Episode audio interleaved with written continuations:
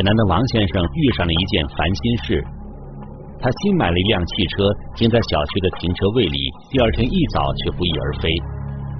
而他的手机随后就接到了一条短信：“您的车辆已经违约，请及时缴纳拖车费用和违约金，再申请接回您的爱车。”我的车就被从海南拖回了宁波，然后跟我说要两万块钱拖车费，那简直就是在敲诈！我个人觉得。江苏的张女士也遇到了类似的情况，她驾驶着自己的私家车出门，却在路上遇到了追尾事故。当她下车准备找货车司机协商赔偿问题的时候，一名陌生男子突然迅速钻进了她的车辆，发动汽车逃之夭夭。随后，追尾的这辆汽车也跟着扬长而去。本来想报案的，怎么回事？那后来收到短信了。和王先生一样，张女士同样面临巨额的拖车费用和违约金。那么，短信中所说的违约究竟是怎么回事？巨额的拖车费用又是从何而来呢？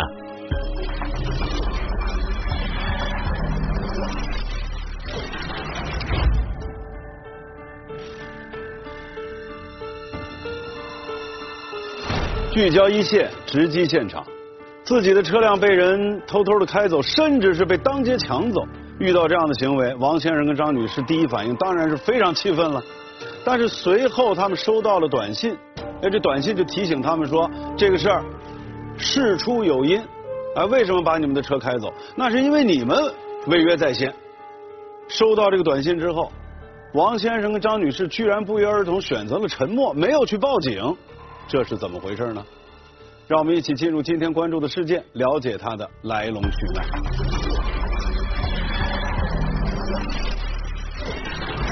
低价诱惑，以租代购，二手车交易暗藏玄机。怎么是租赁合同，不是贷款合同？空白的签约合同，严苛的霸王条款。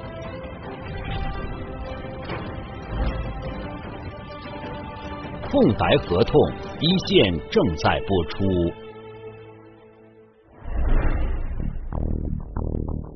王先生说，之所以一开始没有报案，是他觉得自己理亏，因为他买的是一辆二手车，而且是以租代购的。因为是以租代购的形式，对方是也是有一把车钥匙的，然后车上是装的 GPS，他们是趁我晚上休息的时候把车开走的。王先生回忆。当初为了买这辆车，他还特意从海南去了一趟浙江，因为他在浏览网页的时候，经过筛选比价，相中了一辆二手车，车源在浙江宁波，性价比很高。一七年的一辆车，然后车价是在四十万左右，哎，当时它的标的价格呢，比普通的商家呢是便宜了便宜了两万块钱。王先生对车况和价格都挺满意，没有过多时间考虑，王先生就支付了十万元定金，并表示剩下的车款需要贷款支付。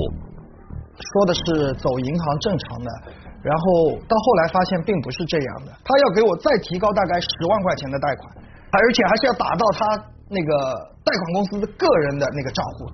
这家贷款公司的业务员告诉王先生，提高贷款额是为了留出十万元的保证金。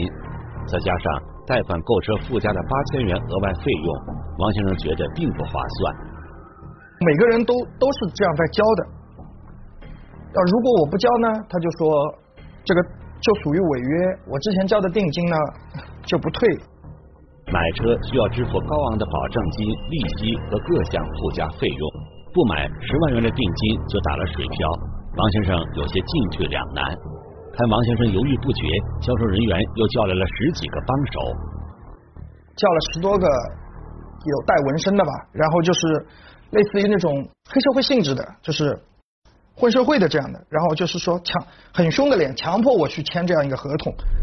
十几个彪形大汉的气势压迫下，王先生在这份合同上匆匆签上了自己的名字和身份证号码，其余内容甚至没来得及细看，合同就被收走了。当时的他只想尽快脱困，根本没有注意到这并不是一份贷款合同，而是一份以租代购的合同。回想起来，觉得他们好像是在给我下一个局或者下一个套，然后这就是采取那种一套一套一套把我套进去。一个月刚到，王先生晚交了月供，他花大价钱租回来的车子就被拖走了。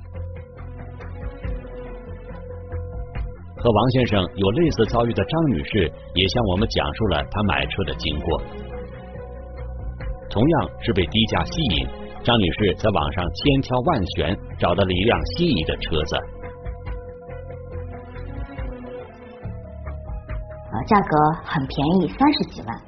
那一下子呢，被这个价格吸引了，就打了这个网站上留的这个电话，呃，问这个车是不是还在？那对方呢跟我说车子在的，他说你可以来看。等到张女士赶到宁波这家车行，她看中的车辆已经售出了。那对方说那辆车前两天刚刚卖了，他说但是店里有同款的同型号的车，让我可以看一下其他的。只是销售人员推荐的同款车型，价格就没有那么便宜了。那辆车呢？他跟我讲要五十多万，好像是五十六万。那我就问为什么？为什么这辆这么贵？哦，原来那个价格的车没有了嘛？那他说原来那个车是因为车主急售，所以是特价，所以卖的特别便宜。说这个这个这种机会没有了。张女士之前也大致了解过这款二手车的行情，虽然对方推荐的车没有网上看到的那么便宜，可也在正常的市场价范围内。呃，我当时是想付全款的五十几万，那对方说全款买车不划算，他说可以用呃按那个按揭贷款买车，呃说可以先付五万块定金啊，他说按揭的利息很低的。销售人员告诉张女士，这款车很畅销。不付定金的话，这辆车可能很快就被别人买走了。刷了五万块定金，呃，刷的时候我还问我说：“那我提前还款可不可以？”那他们一直跟我讲可以的。交付了五万元定金后，办理贷款业务也跟张女士原先想象的不太一样。我说我要走银行的那个按揭流程，呃，你们有没有合作的银行？他说像这种二二手车银行买的话，银行贷款是批不下来的，走不下来的。他说他们可以给我介绍那种贷款的公司。接下来，销售人员带着张女士来到一家贷款公司，并介绍他认识了一名贷款业务员张哥，还表示接下来的贷款业务都由他为张女士办理。张哥就给我说，他说，呃，首期房款可以付二十三万，五十五十六万的车嘛，他说付二十三万，然后剩下的三十三万走按揭，然后叫我嗯先付二十三万的这个这个首期款。张女士表示没有异议后，双方准备签正式合同。他就跟我讲，他说，呃，首期付了二十三万，他说你按揭要再付个四十八万，呃，就是。我我贷款要贷四十八万，我说怎么会是四十八万呢？我说我不是剩下还有三十几万吗？凭空多了十五万元的贷款，张女士被弄得一头雾水。我说这个费什么类似于保证金一样，贷款保证金和这个可以退的。等张女士看到正式合同后，她更觉得不对劲了。公司的经理出来，呃，给了我一份合同。那我看了合同上面，他写的是租赁合同，汽车租赁合同。那我就问他，我说怎么是租赁合同，不是贷款合同吗？他说这个公司都是这样的，他说我们的合同都是都是这种合同，大家都是这么签的。他说都是这么走的。他说写租赁合同是为了我们，好像说是为了我们融资方便还是什么？花了这么多钱，却等于租了一辆车，这和原先张女士的设想差距太大。她表示不接受这种方式。整个过程就是有很多人稀里糊涂的来跟你讲，就是让你签了这些合同，合同里面的这些呃条条款款啊都没跟我解释清楚，就让我当时我就当时就不想不想买了。那不想买了，他们说你这个首期款都付了，我们也不退的。首付款二十三万，包含五万元定金，张女士也是骑虎难下，权衡下来，她只能妥协。签完了之后呢，那他就跟我讲，他说你每个月呃要还一万七千多，具体忘了，一万七千多多多少忘了，说要还三十六期。我一听三十六期，我说我算一下，呃，他说那总共是多少钱？他说反正你要提早还的，不用去算他的，反正也就是大概就是四十几万。几名业务员围着张女士七嘴八舌介绍贷款的事项，完全没有给张女士思考喘息的机会。简单计算一下，就算每月还款一万七千元，那么三十六个月还款总额就达到了六十一万两千元。根本不是业务员所说的四十几万。张女士按期付了两个月的贷款后，提出要提前还款。我给他打电话，我说我要提前还了啊。他说，他说公司规定的，他说，嗯，他说必须起码要还六期以上才能提前还。等张女士付了十几期贷款后，她越发觉得这笔买卖不合适。贷款还了已经有三十几万了，已经超过他当时的标价的五十几万了。我觉得这个也不值那个价。张女士认为，剩余的贷款部分都是贷款公司加的保证金、多收的利息和不知名的费用。现在车辆的贷款部分已经还完，按照约应该全额返还。于是张女士再还款，而是准备和贷款公司协商车辆过户问题。随后，他的车辆就被追尾了。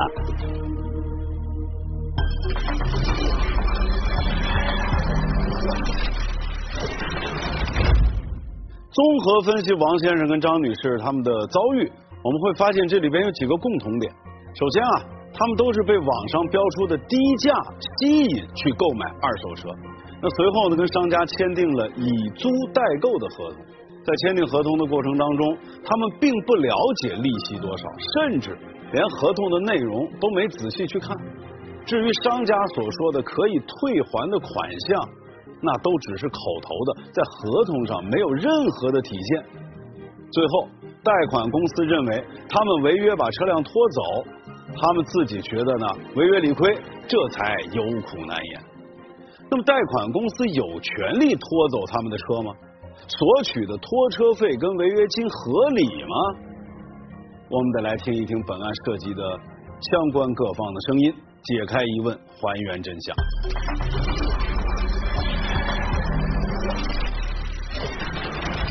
分工明确，环环相扣，一环套一环，然后就一直给我洗脑的。名目繁多，花样百出，空白合同一线正在播出。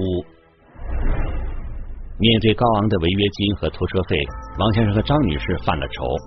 毕竟车子还没有过户到自己名下，也确实是因为他们没有及时支付分期款。如果不交这笔钱，车辆只能被扣押着；交这笔钱，那购买这辆二手车的成本就太高了。无论是从呃金钱上也好，自己本身就是精神状态也好，受到了非常大的伤害吧，可以讲。就算车辆取回来了，接下来他们还面临每个月的高额分期。如果按照合同继续履行的话，那么他们将以高出原价将近一倍的价格买下这辆二手车，这让他们无法接受。对，觉得他们设设下了很多套路，一环套一环，然后就一直给我洗脑，这样。为了减少损失，王先生和张女士多次和这家贷款公司进行交涉，却协商无果。车辆拿不回来，贷款却还要按时缴纳，否则违约金还在不断追加。犹豫再三，二零一八年十一月，他们分别报了案。经过梳理，涉及这家贷款公司的报案记录不在少数，这又引起了宁波江北警方的高度警觉。第一类报警的就是纠纷，一类就涉及到就是拖车。这家公司产生大量的这种记录呢，所以说我们就是对这家公司产生怀疑。局长就自己任专案组的组长，就成立专案组，开始经营这个案件。两位报案人提供的证据显示，这家贷款公司全名宁波中联星辉汽车服务有限公司，办公地点在宁波市江北区的一栋写字楼里，比较正规、比较高档的。就是在我们呃一个写字楼，他们的公司是在位于二十一楼，二十一楼呃整个楼层应该说都是他们租下来的。经过观察，专案组民警发现这家公司的贷款业务十分繁忙，公司的职能部门也很齐全，分为业务部、法务部和财务部。业务部呢就负责跟他们签订这些贷款合同，法务部实际上也不讲法，他们就是负单纯的负责拖车。这些法务部人员呢，往往也都是一些有纹纹身啊，一些有前科劣迹的这些人。一家贷款公司为什么会聘请这么一批有前科劣迹的人员呢？在接下来的侦查过程中，专案组发现这家公司的猫腻并不仅仅于此。买车的过程当中，包括你的后续这些东西都是全链条的。当有消费者看中网上展示的某辆二手车，销售人员就会以各种理由让消费者选择另外的指定车款，就会跟客户说啊，这辆车子已经被其他客户买走了，或者说这辆车车子啊其实是有事故的，不建议他们购买。这个这种专业的行为了，其实在这个二手车行里面呢，有个专业术语叫做转车，就把虚构的这个车辆了转成这个现实当中存在于他们车行里面的车辆。经过转车的步骤，依然有购买意向的消费者就被他们列为目标对象。销售人员会千方百计游说消费者支付定金。并口头承诺定金是可退的。一旦呢，这个客户付了购车定金之后啦，然后这个时候呢，二手车行包括这个贷款，就中联新辉的贷款的这个业务员就会出面了，然后就跟客户提出来各种高额的费用，像这种一般什么 GPS 费啊、车辆评估费啊、中介费啊、平台手续费啊，反正就是。想出一个名目来，来向客户进行收费。当消费者对这些费用产生质疑，销售人员就会以消费者违约为由拒绝退定金。这些套路和王先生、张女士经历的如出一辙。你不同意，那我就把这个定金吃没，赚这个定金的钱。如果你同意，那好，那我就赚你这个多收费用的钱。呃，这个二手车行。和这个贷款公司都能从中获利。专案组分析，从支付定金开始，消费者就一步一步落入了圈套。而吃没定金并不是这个团伙的最终目标。对于一些还愿意继续购买的客户，他们会优先推荐贷款的方式，甚至以租代购。以租代购方式，就是我们解释起来，就是说呢，是零首付买车，车辆呃所有权是放在了那个贷款公司名下，呃，客户相当于一个承租人，他每个月付租金，三年之后，然后再贷款公司再把这辆车子过户给客户。贷款公司的业务员会向客户介绍。以租代购的方式，手续少、无抵押、无担保，利息也很低。而事实并非如此。这种方式啦，因为手续费高、利息高，所以说呢，是这种二手车行了和贷款公司啊比较喜欢的，因为从中获利就大。听到这些呃二手车行比较美好的这种描述之后了，可以零首付买车，觉得。呃，是占便宜了。其实呢，当你付完定金之后了，加上各种高额的费用之后了，这是这是比一般的买车还要多得多。在签合同的时候，这家贷款公司也很讲究策略。现场有很多彪悍围着你，导致你也没有跟对量对方商量的这个底气。这些合同厚厚厚的一本，那也不允许你看啊，一页一页慢慢的看，不不行的，他们也要跑个量啊。需要签的合同也比较多，你当时也无暇顾及了，就他让你在哪里签字，你就直接在哪里签上就行了。基本上都是呃快点没有问题的，我们这么大的公司，对吧？我们这里公司的办公你你也看了，不会怎么样的。让被害人的话，呃，就是信任他们，就是快速的签订这个合同，达到他们的目的。而他们极力推荐客户签署的合同，其中也暗藏玄机。其实这个合同啊，里面存在很多的这种霸王条款，同时呢，该要填具的这些数字，呃，言语啊，都是空白的。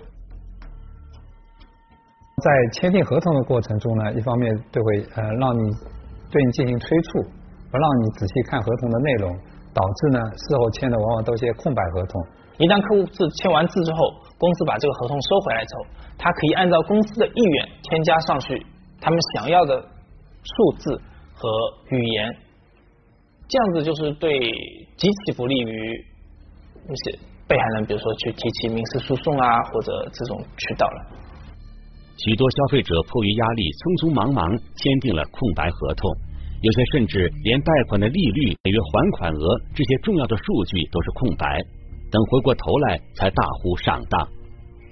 客户在当时买车过程中是没有意识这辆车我到底要花多少钱才能买下来，我从中会产生多少费用，麻痹掉客户这个心理了。一步一步的让你越陷越深，一开始你并没有想到这个结果。到最后回过头再去看，发现自己损失的太大了。等到车子钱付完，车子买下来，回去细想之后了，就后悔。然后后回回来之后呢，想把这辆车退了，但是这个时候就很困难。从支付定金到签订合同，每一个环节，这家公司都能以各种名目向消费者收取费用。他们想方设法的在这辆车上要赚出钱。一旦消费者没有及时支付分期款，那么这家公司的法务部就开始登场了。前期在客户车上装 GPS，然后进行定位，同时呢，让客户呢将其中一把备用钥匙放在公司。一旦客户发生逾期之后呢，他们就会根据 GPS 找到车辆，然后使用备用钥匙，偷偷摸摸的，一般说半夜将这辆车辆开走。啊，如果是有条件的，就偷偷把车拖走；如果没有条件的，他们就故意制造交通事故啊之类的，进行追尾、碰撞等方式，呃，嗯，使那些被害人跟车辆分离，然后把车进行拖走。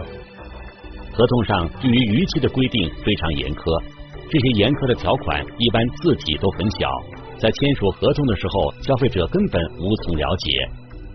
操作呢是非常苛刻的，比如说是我是二十号还按揭的，过了二十号的，比如说是上午十点，你还没有把这个款打进来，他可能拖车的人员已经在路上，可能是过了十点、十一点、十二点这样的话，有可能他这辆车就被拖回来了，他就卡着点想拖一样，就是他提前是目的性非常强的那样，也没有一个统一的标准。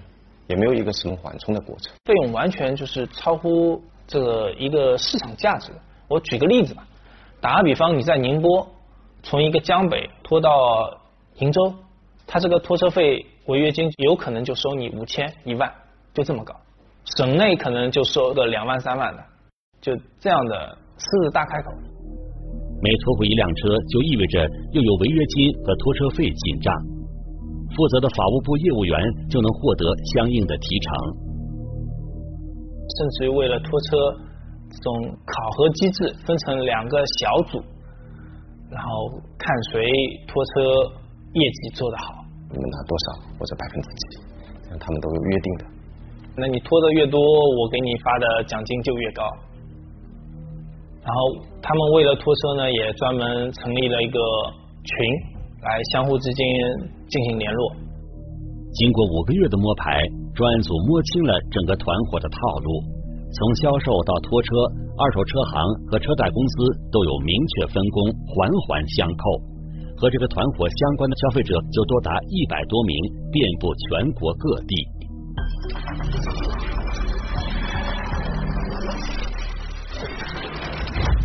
表面上看呢，消费者是自己签了以租代购的合同，也是自己同意去缴纳名目繁多的各种费用的。可是事实上呢，商家正是抓住了消费者的这种心理，在每个环节上都设置了让消费者不得不跳的陷阱。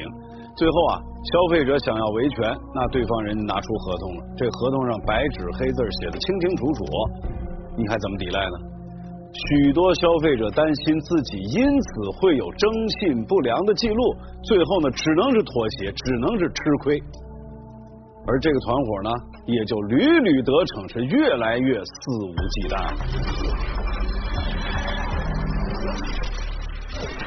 强迫交易，明目张胆的套路，他们为什么如此肆无忌惮？随意填写利率，千方百计漫天要价，空白合同一线正在播出。查实的一百多名消费者遍布全国各地，直到警方联系上他们，其中有些消费者甚至还被蒙在鼓里，也不敢说出实情。往往都不是我们本地的，嗯，事后事发后呢，以为只是个合同纠纷或者个消费纠纷，往往没有报警。还有很多我们被害人还没有联系上、没落实的。利用许多消费者自认理亏、花钱消灾的心理，这家贷款公司和二手车行合作，提供二手车销售一条龙服务，其实却是环环相扣的消费陷阱。从表面上看，像像是一个这个消费纠纷，或者说是一个合同纠纷，导致他也无能为力，他也不知道能做些什么。如果说是从零星的，或者说不是整链条在打的话，他对于他的某一个环节，那处罚也不会是特别的重。你协商了一下以后，我我退一部分给你，那这种处罚的话，那根本就其实是不会有好的效果。毕竟受害的面还是比较广的，你涉及到全国各个省市的，不是单单在在某一个区域。专案组了解到，中联星辉是这个链条中的一个关键环节。从二零一二年开始，这家公司的主要负责人彭某就成立了一家金宇公司，然后由金宇公司出面招揽客户，和其他贷款公司合作做车贷业务。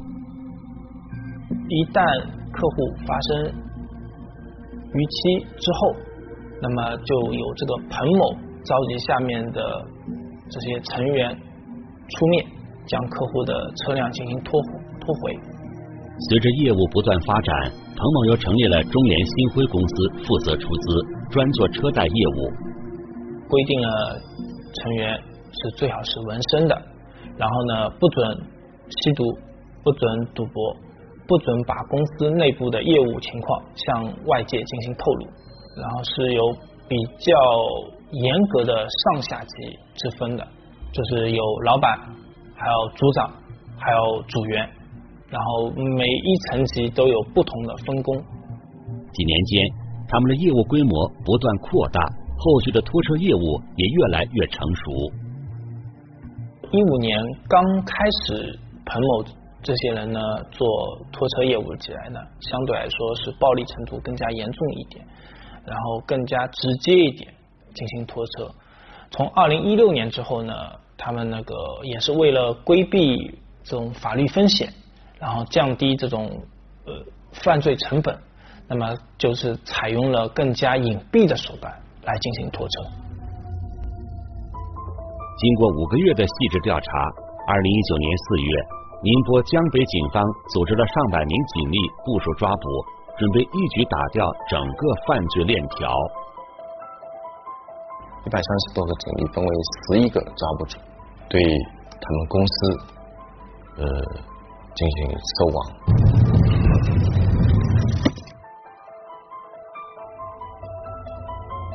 一声令下之后呢，我们都呃各就各位了，已经就是实施了统一的抓捕。宁波、台州两个地方同时进行的。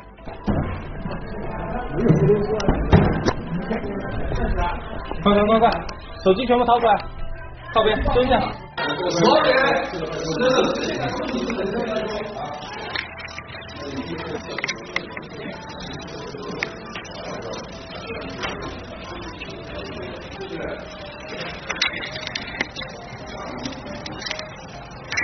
经过搜查以后呢，有大量的这个合同，他签订的合同，还有大量的备用钥匙。面对大量的空白合同，专案组后续还需要对这些客户信息进行整理核实，帮消费者挽回损失。出现了这种害群之马，呃，就是说把宁波的这个二手车行业的名声给败坏了。我们把这个案件团伙打掉了之后呢，可以说是从某种程度上净化了呃二手车市场的一些风气。专案组也督促相关的二手车市场做好安全宣传监督工作，防止消费者上当受骗。给广大消费者提出一个预警建议啊，就是说，如果你过来买车的过程当中了，呃，在付定金之前，一定要向这个二手车行或者贷款公司也好，询问好所有的费用分别是多少，定成最好呢是写进合同里面签字确认。希望他们是第一时间报警，公安机关永远是你们最坚强的后盾。二零二零年九月二十九日，宁波市江北区人民法院开庭审理了这起案件。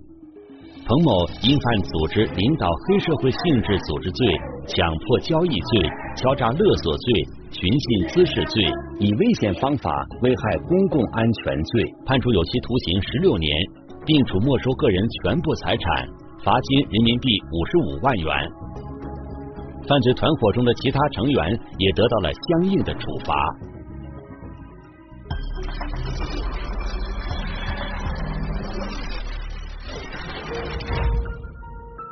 很多人呢，其实不太理解，说你买二手车你就花钱买呀，你干嘛要以租代购呢？而且这种方式还受到很多人的欢迎，为什么呢？主要是因为啊，可以缓解经济压力，那么让购车者呢可以更轻松的买到心仪的车，而这个团伙正是利用了消费者对以租代购这种模式的不了解。跟消费者签订了空白合同，随意填写贷款额和利率，再加上各种巧立名目的收费和后续严苛的拖车业务，让消费者不断的为签署的空白合同买单。而很多消费者正是因为合同的约束，自认理亏，迟不敢报案。那么，他们签署的空白合同是否具有法律效力？我们来听听中国人民大学法学院刘俊海教授的解读。如果在空白合同上没有载明利息呀、期限呐等一些关系到双方当事人实质性权利和义务的内容，那么应当说在签订合同的时候，双方之间还没有达成意思表示的一致，因为按照合同法的规定啊，那么双方当事人啊签订合同啊，必须啊要坚持自愿自由的原则。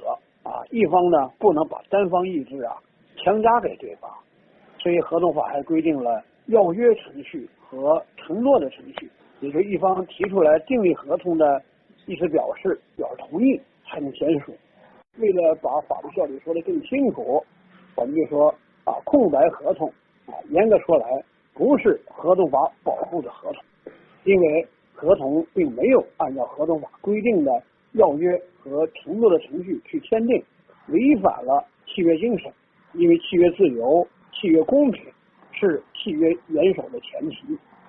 如果有人呢利用这种空白合同的工具和手段，多次的、反复的和不特定的交易伙伴啊签订这种空白合同，来获得不正当的财产利益，那还有可能啊触犯刑律。也就是情节严重，构成犯罪了，有可能呢会构成强迫交易罪。所以各位观众，在这里呢，警方要再次给您提醒了：车辆贷款、以租代购这类的业务，您一定要选择到正规的、有资质的机构去办理。那么支付定金一定要谨慎，合同内容您要看清楚。实在不行，咱请教一下律师，千万别稀里糊涂的掉进陷阱里。如果您一旦受骗，即使司法机关介入，骗子受到了惩罚，但是呢，您有些财产损失是很难挽回的。所以呢，再次提醒大家要提高法律意识。